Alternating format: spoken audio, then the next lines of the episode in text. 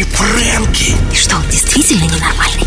Он гений. Каждый день в новой роли. Да у него тысячи лиц. И его фантазия не имеет границ. Интересно, в какой роли он сегодня? Ladies and gentlemen, Silver Rain Radio с гордостью представляет Фрэнки Шоу. Прямая трансляция из сумасшедшего дома. Мистер Фрэнки представит вам одну из ролей своей звездной коллекции. Ваша задача угадать, какую? На нашем автоответчике вам нужно оставить свое имя, имя роли, в которой, как вы думаете, проснулся Фрэнки сегодня утром, и свой контактный телефон. Номер нашего автоответчика 946 21 80.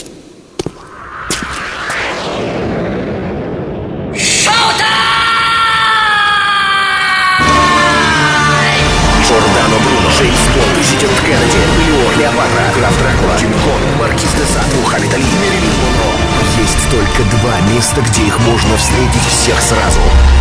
Сумасшедший дом или Фрэнки Шоу. Добрый день, Фрэнки. Это Надежда. Привет, Фрэнки, это Лана. Фрэнки, дорогой, здравствуй, это Анна. Здравствуй, Фрэнки, это Федор. Привет, Фрэнки, это Таня. Привет, Фрэнки, это Мария. Привет, Фрэнки, ты абсолютно лучший. Здравствуй, Фрэнки, это Кирилл. А здравствуй, Фрэнки, меня зовут Ольга. Дорогой Фрэнки, тебя нет ролей после рождения. Здравствуй, Фрэнки, меня зовут Галя. Дорогой Фрэнки, после каждой твоей программы бьют головой об стену. Фрэнки, спасибо тебе огромное за такую потрясающую передачу. Супер, Фрэнки, я дозвонилась, это Александра. Привет, волшебный Фрэнки. Здравствуй, Фрэнки, я плакала дважды. Здравствуй, Фрэнки. Роль твою узнал я сразу. Для меня ты просто великий неаполитанский импровизатор. Мы тебя слушаем и смотрим всем сердцем. Ты что, что лучшие два актера в мире? Фрэнки, ваш шоу просто бесподобный. Дорогой Фрэнки, наконец-то играешь нам себя. Привет, Фрэнки, ты сегодня, как всегда, великолепен. Фрэнки, спасибо, что ты есть. Ты умеешь делать людей счастливыми. Знаешь, если это болезнь, если это патология, то я не желаю тебе выздоравливать. Привет, Фрэнки. Ты знаешь, я думаю, что ты даже не кто-то, ты ураган. Ураган под именем Фрэнки, который подхватил кучу лиц, кучу имен. Ты, и вот, вот это вот все, вот кто встретит, кто увидит, то такие впечатления остаются. Новые программы по воскресеньям в 2 часа дня. Повторы незабываемых старых во вторник в 9 вечера. Фрэнки Шоу под серебряным дождем.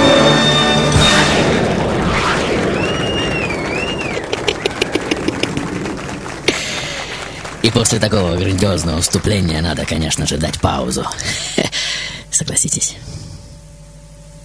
Итак, дорогие мои, вот опять праздник на дворе.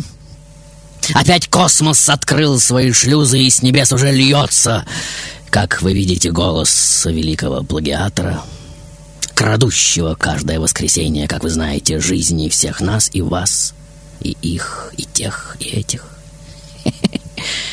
И сегодня в ближайший час эфирного времени повторится то же самое очередная кража. Маэстро, э, будьте добры, дождь.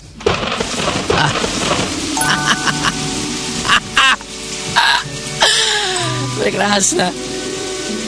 Просто замечательно.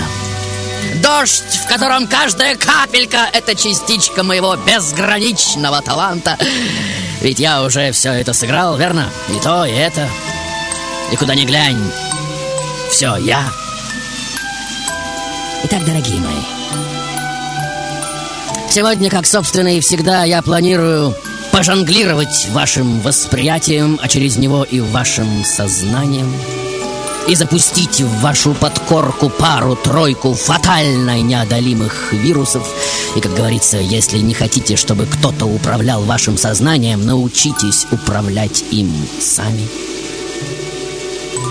И давайте начнем сегодня с предположения, что мне ну никак не удастся затянуть вас в омут своей виртуозности, искусив красотой смыслов и метафор, и вы, несмотря ни на что, все же останетесь холодными и сознательными, как бы я не извивался на сковородке своей цирковой арены, останетесь не вовлеченными в жар моего сегодняшнего представления, и это довольно дерзкий вызов, согласитесь.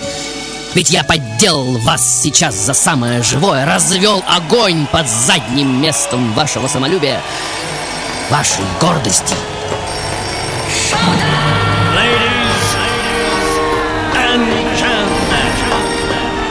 Только на серебряном дожде. Плакал, то смеялся, то щетинился, как еж. Он над нами издевался. Ну, сумасшедший, что возьмешь? Мы начинаем еженедельную серию прямых трансляций из сумасшедшего дома. Здрасте, здрасте. Фрэнки, привет, это Аня. Я угадала, страшно этому радуюсь. Сегодня ты именно Майкл Джексон. Элис Купер. Марлен Мэн. Марлен Мэндо. Чичулина. Сава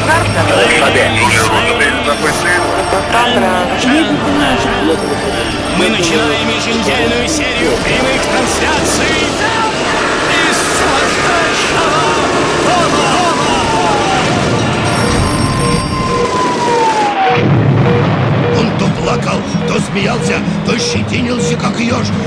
над нами издевался.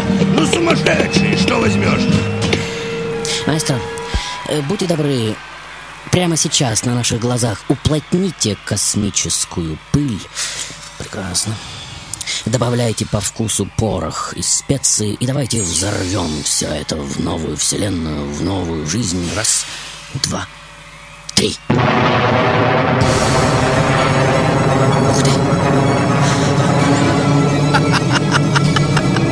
Вы видели? Нет, вы, вы видели? Ну, разве не прекрасно? Просто замечательно. И наши глаза уже разлетаются в разные стороны в формах тысяч и тысяч планет звезд, забрызгивающих собой все безгранично неохватное пространство космоса. Вы видели? Итак, дорогие мои, в этой своей роли я родился 27 января и не так уж и важно, в какой стране и тем более в каком веке, потому что у таких, как я, жизнь не начинается никогда и, как следствие, никогда не заканчивается.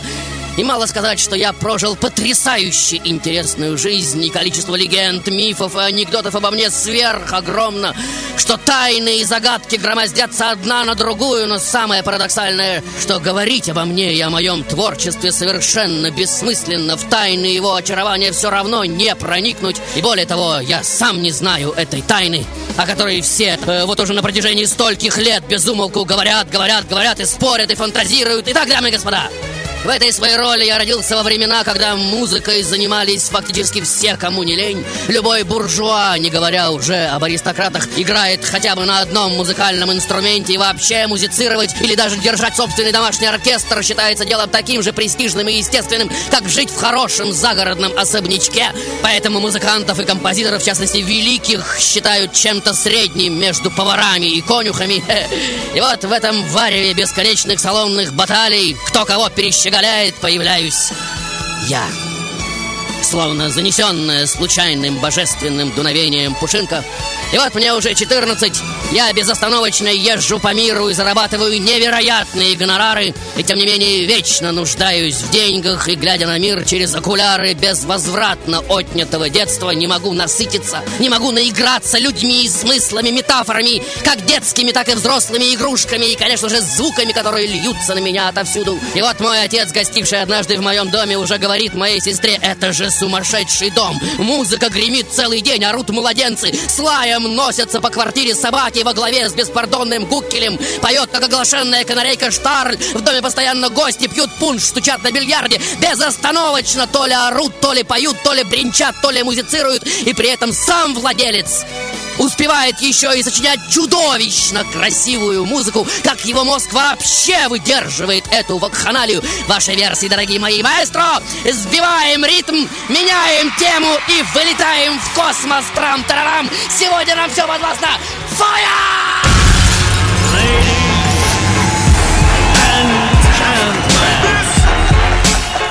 Мы начинаем еженедельную серию прямых трансляций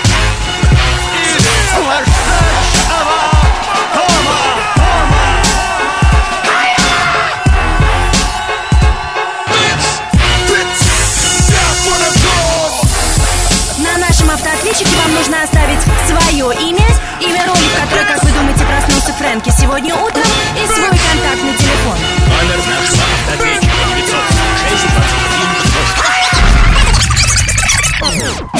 Здравствуйте. Фрэнки, это Александр, это, конечно же, Бетховен. Э, Привет, Геннадий. Да, Ты сегодня в роли Моцарт. Моцарт! Великолепно, Геннадий. Вот, Дорогой Фрэнк, э, замечательно, что я дозвонился. Да. Э, Меня Максим зовут, но Да, Макс. все-таки чуть-чуть поскромнее, я очень прошу, а то совсем слащаво получается. Итак, дамы и господа, вот он я. Любимец публики и женщин. Тысячепроцентная мегазвезда, композиторско-исполнительский гений, который гармонично соседствует с тотальным хаосом и абсолютной неразберихой в личной жизни. Тот, в чьей натуре парадоксально сочетаются самые противоположные качества великодушие и едкий сарказм. Ребячливость и житейская искушенность. Веселость и глубокая старческая тоска вплоть до патологической брюзгливости. Яростное остроумие я безжалостно передразниваю и пародирую всех окружающих, включая королей и министров, и высокая нравственность. Хотя мой злой язык и мое ядовитое жало ненароком задевает и церковных особ.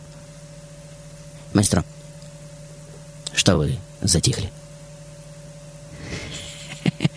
Оттайте, прошу вас, трагический финал еще не скоро. Хотя как измерять расстояние на таких скоростях, верно? Итак, дорогие мои, вот мне уже 17, и я веду себя крайне эксцентрично, как вы видите, невероятно беспокоюсь о своем внешнем виде, трачу огромные суммы денег на парики и модный прикид, как говорят в ваше время. Пытаюсь компенсировать недостаток роста всего 5 фунтов и 4 дюйма, 162 сантиметра большими, просто ходульными, как катурны каблуками. Мое лицо обезображено перенесенным в юности сифилисом.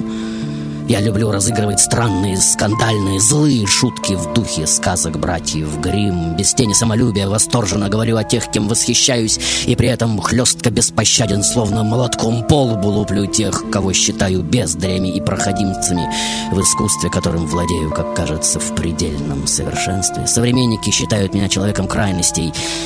Для них я либо слишком ленив, либо слишком снисходителен. Либо слишком строптив и беспокоен, либо слишком застенчив и тих. Либо слишком восторжен и агрессивен, либо слишком влюблен. И, вероятно, именно поэтому по прошествии столетий моя личность выплавляется в человеческом восприятии в легендарный и крайне подвижный, неуловимый, как ртуть, портрет. И отчасти он соответствует истине. Маэстро, крупный план и эмоциональная кода мне нужны! Просто замечательно, именно как ртуть! Многолик и фееричен, молниеносен и неуловим. Рой мус жужжит вокруг меня, как виолончелева пчелиная туча. Плодовитости моей можно только поражаться За свою малюсенькую жизнь. Я сочинил 620 законченных произведений. А сколько набросков и обрывков сочиняю быстро, фактически молниеносно. Иногда целые законченные произведения за одну только ночь.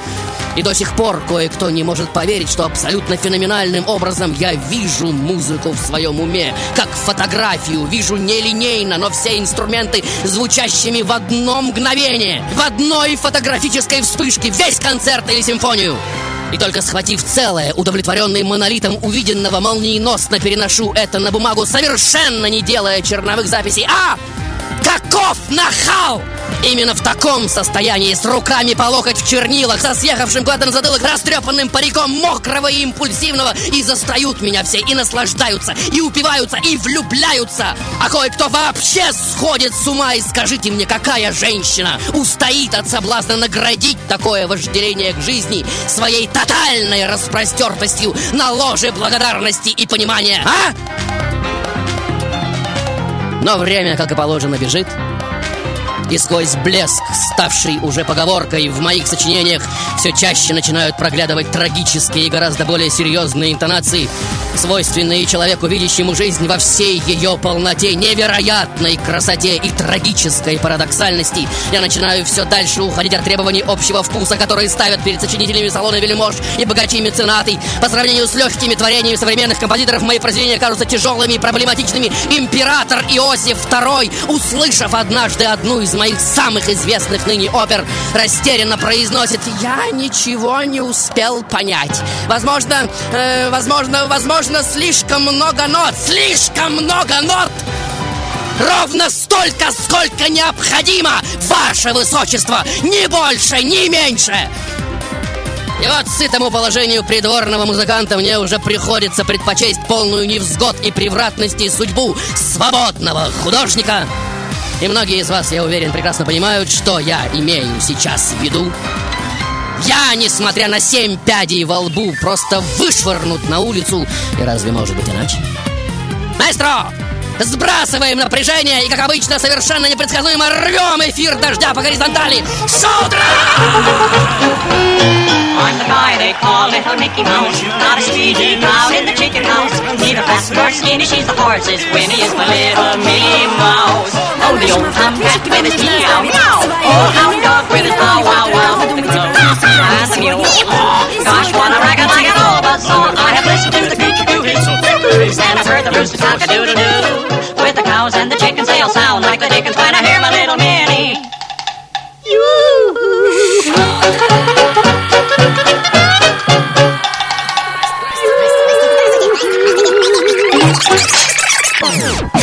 Фрэнки. Да.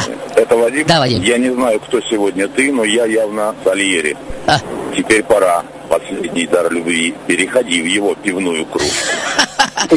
Спасибо огромное. Меня зовут Светлана, ты сегодня Моцарт. Итак, дамы и господа, уверен, вы помните эту знаменитую цитату из Евангелия от Матфея «Блаженны нищие духом, ибо их есть Царство Небесное». И это действительно потрясающе звучит, согласитесь? Маэстро, будьте добры, нам нужно постепенно сгустить краски, чтобы к финалу сегодняшнего шоу наши зрители получили по голове таким обухом, чтобы мало не показалось, и чтобы потом ни один из них не посмел сказать, что его не предупреждали. Прекрасно. Очень замечательно. Начинайте с 220 ватт и увеличивайте постепенно, без рывков и надрывов, надеюсь, вы понимаете. Итак, дорогие мои, вот он я. Во всем блеске исполнительско-композиторской виртуозности и тотально бытовой нищеты. Как говорится, сам напросился. Моя свободная жизнь складывается крайне нелегко. Необходимость частых выступлений в салонах богачей и в открытых концертах, утомительные уроки с многочисленными, нередко бездарными учениками, срочное писание всяческих произведений, чаще всего танцев на случай и на заказ, постоянная неуверенность в завтрашнем дне.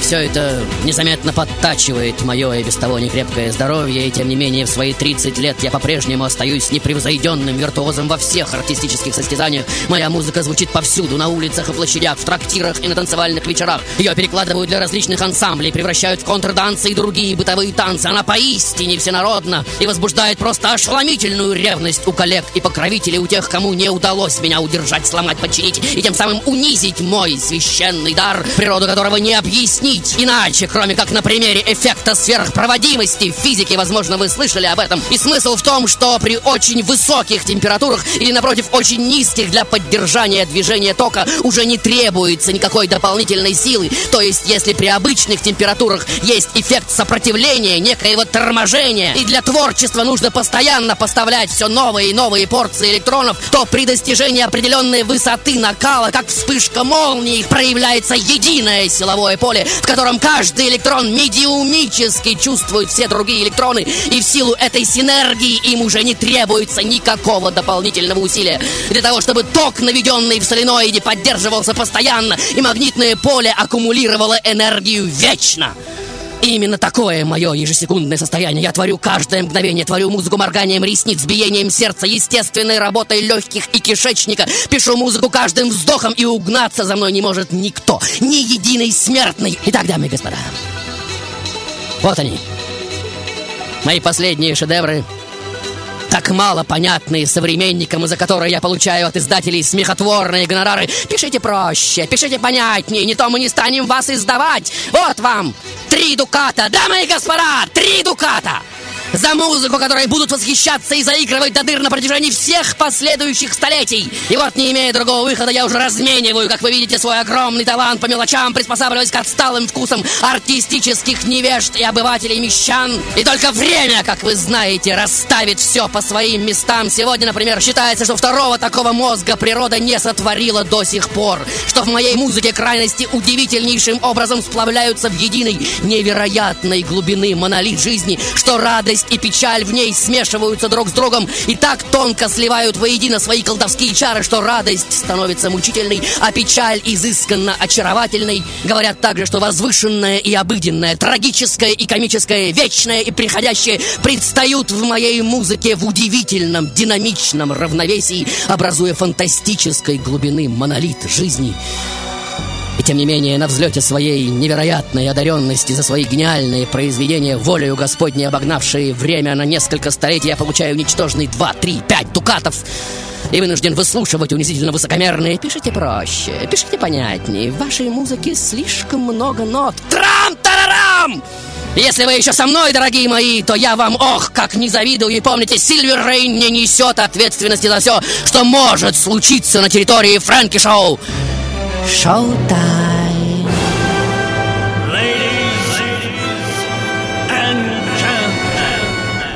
Мы начинаем еженедельную серию прямых трансляций из сумасшедшего дома. Автоответчике вам нужно оставить свое имя, имя роли, в которой, как вы думаете, проснулся Фрэнки сегодня утром, и свой контактный телефон. Номер нашего автоответчика 946 21 80. Привет, Фрэнки, это Привет. Кирилл. Кирилл, Я привет. представляю, тебе сегодня, наверное, особенно тяжело. Ох, Ну, как артист ты, конечно, не превзойден. спасибо, дальше. Привет, Фрэнки. Да. Андрей Москва. Да. 505-45 А, телефон потом. Фрэнки. Моцарт. Дальше. Валерий. Вольфганг Амадей Моцарт. Вольфганг Амадей Моцарт. Интересно. Итак, дорогие мои, вот он я. Уже сижу, как вы видите, на берегу одного прекрасного озера и рву какие-то нотные листы на маленькие кусочки и бросаю их в воду. Часами смотрю на их медленное окружение. И в моем сознании проступает одно давнее воспоминание, как в четыре года от роду, написав свое первое сочинение, я показываю его отцу. И взглянув на эти неоконченные нотные каракули, отец с улыбкой восклицает, «Но, милый, этот концерт никто не сможет сыграть». «Какие глупости ты говоришь, папа?» — отвечаю я с лукавой непосредственностью. «Его сможет сыграть даже ребенок. Смотри!» И после этих слов я подхожу к инструменту и легко, воздушно, без особых усилий делаю это. А обрывки бумаги все вращаются на глади воды, совершая свой таинственно-медитативный танец, в котором, как вы можете видеть, так много музыкальной логики и смысла. Ведь хаос, как вы, я уверен, знаете, просто более высокий уровень порядка. Маэстро, будьте добры, как я и просил. Ах, ай, ай, черт! А! Маэстро, я же просил постепенно, дьявол! А, как больно, я чуть не сгорел! И волосы на голове уже стоят дыбом! И весь офис дождя! Фу! А, в дыму! И гарри!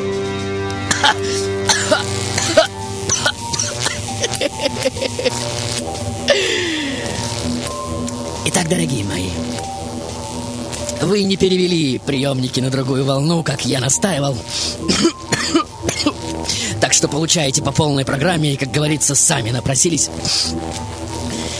Итак, до начала 19 века о причинах моей смерти все говорили, основываясь в основном на записи в канцелярии Венского собора такой-то в возрасте 36 лет умер от острой просовидной лихорадки и так далее и тому подобное. Однако в 20 веке дотошные ученые, сравнив мою посмертную маску с прижизненными портретами и тщательно изучив мои письма друзьям и родным, пришли к выводу, что все симптомы, появившиеся за полгода до смерти, невыносимая боль в пояснице, непонятно откуда взявшаяся слабость, смертельная бледность, депрессии, неожиданные обмороки, невероятная отечность суставов, металлический привкус во рту, указывают на систематическое отравление так называемым хлоридом ртути. то есть с Улемой. И получается, что несмотря на ироничное отношение к легендам, овивающим мою смерть, меня действительно убили. Но сделал это совсем не тот, чье имя увековечено в веках великими легендами, но кто? Вот загадка. Маэстро, будьте добры, напряжение должно постепенно нарастать, как я просил. Не забывайте об этом. И посмотрим, кто из наших зрителей выдержит всю порцию. Итак, дорогие мои, все началось примерно за год до смерти. Я начинаю замечать поразительные совпадения в отношениях одного моего ученика. Его зовут Франц и моей жены Констанции. Естественно, начинаю ревновать. Констанция же ревнуя меня к моим бесчисленным любовницам. И в частности, к красавице Магдалене Хоффмайер, с которой у меня бурный роман. Заявляет, что у нее есть все права на измену. И вот в июле 91-го у моей жены уже рождается красивый мальчик, абсолютно не похожий на меня, которого она открыто называет Францем, то есть именем своего любовника. Я воспринимаю это как вызов и в силу своей мятежной, крайне подвижной, ртутной психики превращаю ее жизнь в гнойный, едкий ад. И вот вам начало грандиозной легенды, о которой написано такое невероятное количество книг, версий, домыслов. И вот он, этот знаменитый незнакомец в сером плаще, который заходит в мой дом и заказывает мне так называемую заупокойную мессу. «Вы хотите, чтобы я написал для вас реквием?» Испуганно спрашиваю я. «Да. Я хочу, чтобы вы написали реквием. И готов оплатить эту работу троекратно». «Хорошо. И на чью смерть?» «Я вам потом скажу». Естественно, в этом таинственном событии в силу своей мистически организованной психики я уже являюсь к тому времени ревностным масоном. Я усматриваю предсказание, принесенное самим ангелом смерти, но вы понимаете... Версию, что мой простодушный и так нагло прямолинейный в своих высказываниях гений мешал одному прославленному итальянскому музыканту, учителю Бетховена, Шуберта и Листа, тоже отбрасывать не следует. Этот человек очень трудолюбив, имеет все, деньги, успех, ордена. Я же открыто высмеиваю его тупые, глянцевые, лишенные живого воображения и в то же время очень популярные творения, чем его очень злю.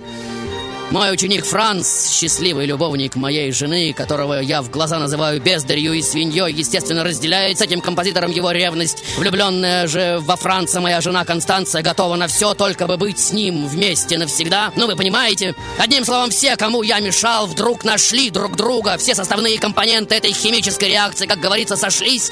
Но убрать меня нужно так, чтобы никто не догадался. Ну, это всем понятно. И, как всегда, вам самим выбирать, дорогие мои, верить в эту гипотезу или нет. Маэстро, в лучших традициях сбиваем ритм, внедряемся снизу и до упора. Шоу-тайм.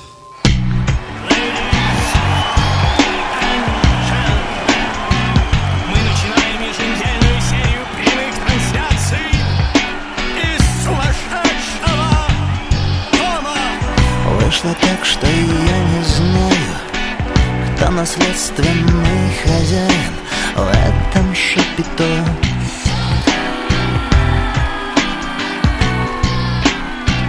Только что-то здесь нечисто, и мои эквилибристы гибнут ни за что.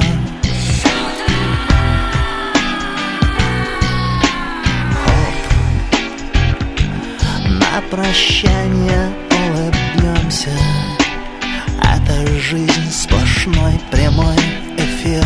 На нашем автоответчике вам нужно оставить свое имя, имя роли, в которой, как вы думаете, проснулся Мы сегодня утром и свой оторвемся На тебя сегодня смотрит одноразовый, но целый мир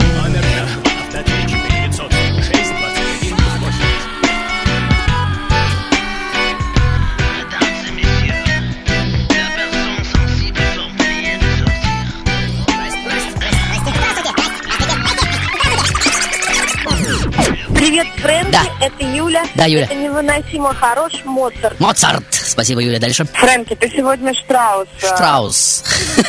Удивительно. Где Дальше. про отца, когда Да. бесценный дар, когда бессмертный гений не в награду любви горящий самоотвержения, а возглавляет голову безумца, гулять и праздновать. О, Моцарт, Моцарт.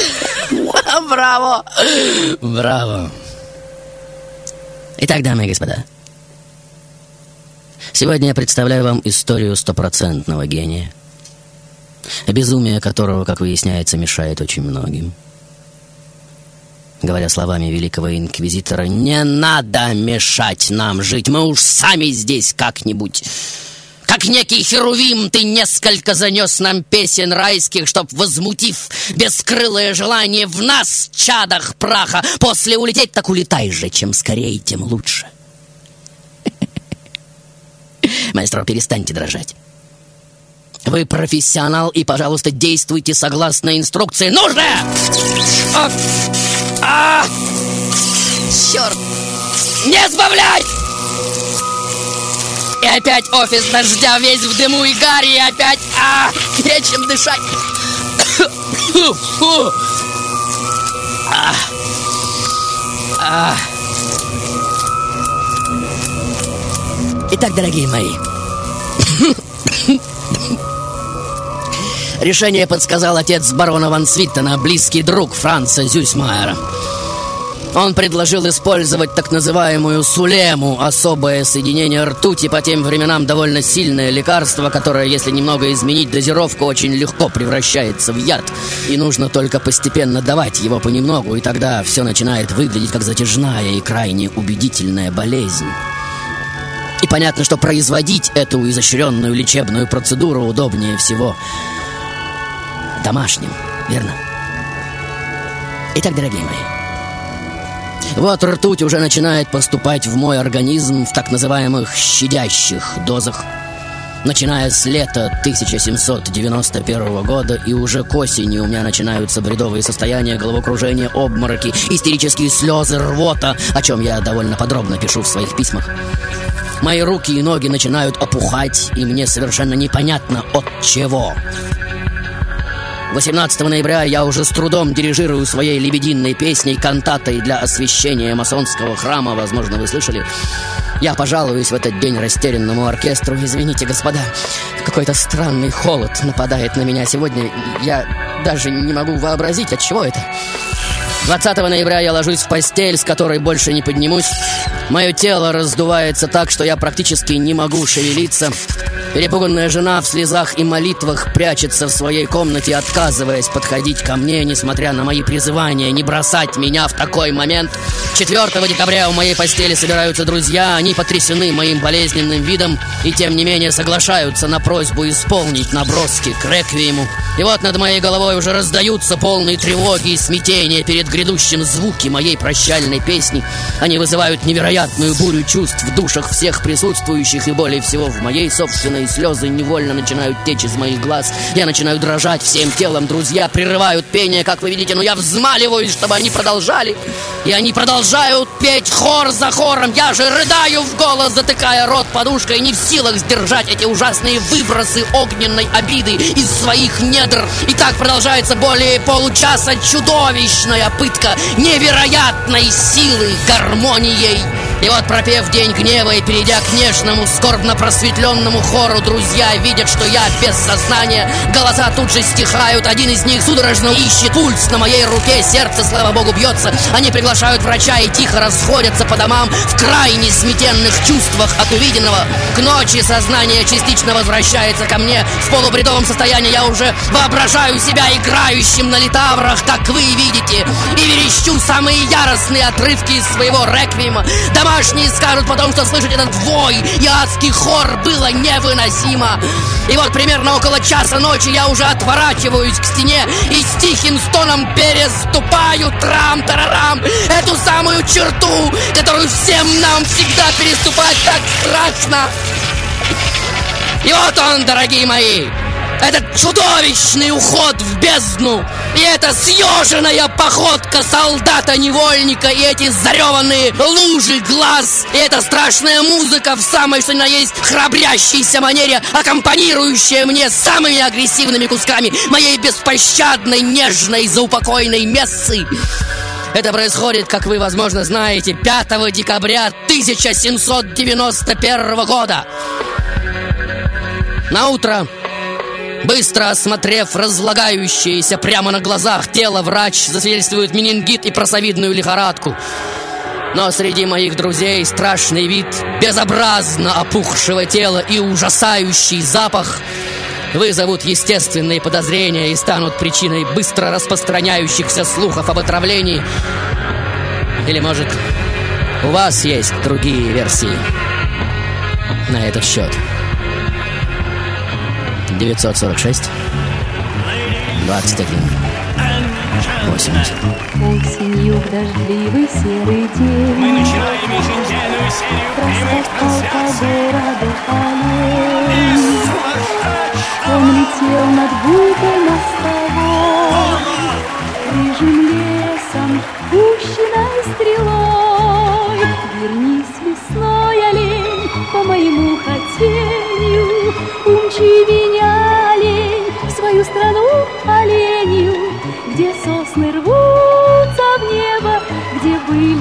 живет и небыль Умчи меня туда, лесной олень Он бежал, и сильные рога.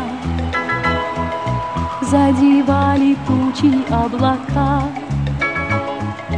И казалось, будто бы над ним Становилось небо голубым. Со мной весной На автоответчике вам нужно оставить свое имя, имя роли, в которой, как вы думаете, проснулся Фрэнки сегодня утром, и свой контактный телефон. Номер нашего автоответчика 946 Где быль живет и небыль Он мчит меня туда, лесной олень Он мчит меня туда, лесной олень Фрэнки Шоу на Сильвер Рейн Радио. Итак, дорогие мои, вот он, этот день, когда разражается невероятно сильная метель, мокрый снег и град нещадно чередуются с жестокими порывами ветра. И это реплика для вас, дорогой мой. Будьте добры. Прекрасно. И такое ощущение, что сама природа пришла в негодование от содеянного людьми. Или это просто совпадение?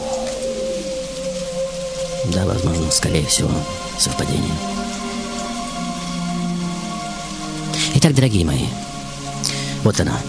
Это бесконечно длинная дорога и этот старый скрипучий катафалк, который сопровождают всего несколько человек, и среди них, как ни странно, Антонио Сальери, Ван Свиттен и Франц Зюсмайер, тот самый любовник моей жены, который впоследствии будет обречен дописать мой реквием. Но до кладбища Святого Марка никто из них не дойдет, слишком уж сильны удары, которые наносит по их хрупким телам озлобленно промозглая природа. Равнодушный к моему величию могильщик похоронит меня по самому дешевому разряду, как вы знаете, как, собственно, ему и заплатили, во рву вместе с бродягами и нищими, без гроба выдвинет дно специального ящика, и тело мое просто скатится в грязную яму. На этом месте не будет установлено ни надгробия, ни креста, ни списка имен. Моя жена Констанция впервые приедет сюда только через 17 лет. Ее привезет Людвиг Баварский, страстно желающий поклониться праху самого гениального гения среди гениев. Ее лицо будет скрыто вуалью, и ни одно слово, ни один жест не выдадут ее эмоционального состояния. Ходят также слухи, что могильщик, который один отправился с моим телом на кладбище, зарыл его совсем не там, где впоследствии указал, и спустя время вернулся за черепом, который был заказан ему каким-то богатым поклонником моего гения. За него он получит самый большой гонорар за всю историю людей, какой когда-либо давался за обычный человеческий череп. Итак, дорогие мои, самый грандиозный и самый непостижимый из всех непостижимцев – чья смерть, как кажется, неотъемлемая часть этой же непостижимости, и, скорее всего, она должна была быть именно такой, верно? И судьба просто не могла предоставить мне могилу, обозначенную какой-либо конкретной точкой на карте мира. Моя могила, подобно могиле великого Шекспира, должна находиться везде и всюду. В каждой точке пространства я должен был раствориться в нем. Потому что гений такого уровня не в состоянии уместиться под плитой с надписью «Здесь покоится», верно? Он может уместиться только там, где вечно играют, разбегаясь в разные стороны атомы этого мира, скрепляя ядра и электроны, и все остальные частицы, из которых соткана эта вечно распадающаяся на составные элементы материя. И это так красиво звучит, согласитесь?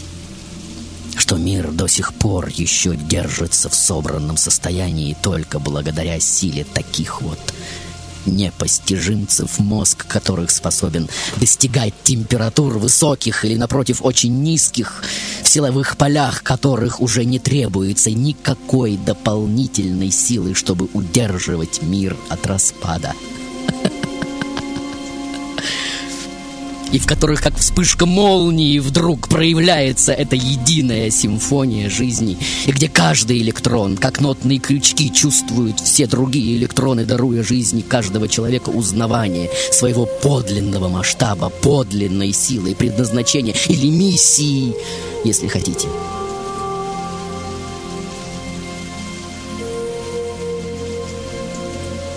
Итак, дорогие мои, величайший гений всех времен. Закодированный в каждом атоме нашей с вами грубой материи, тот, кто, будучи обнаруженным, заставляет пространство внутри каждого из нас звенеть удивительного объема переживанием, в котором, говоря словами Данте, души людей, как в зеркалах, отражаются друг в друге.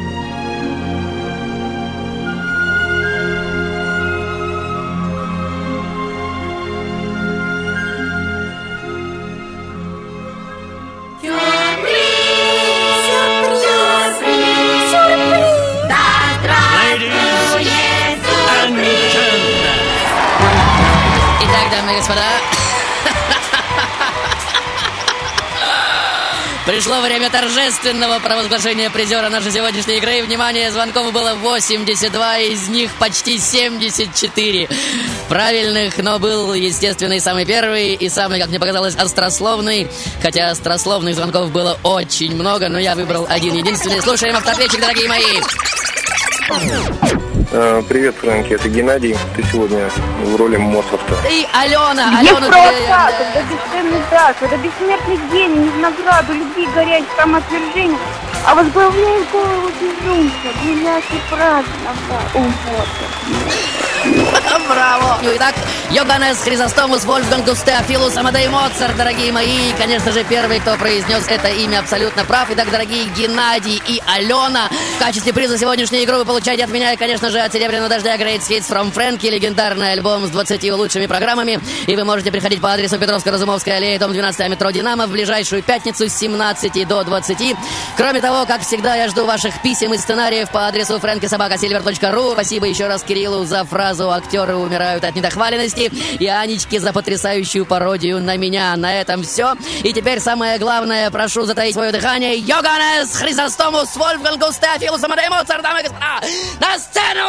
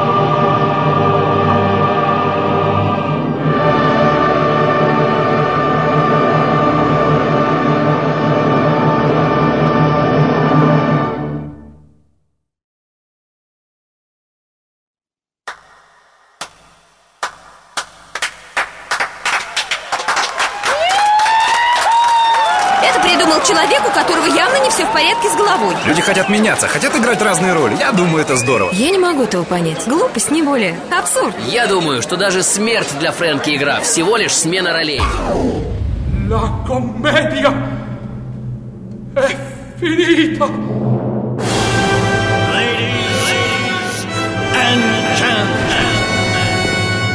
Фрэнки Шоу на Сильвер Рейн Радио.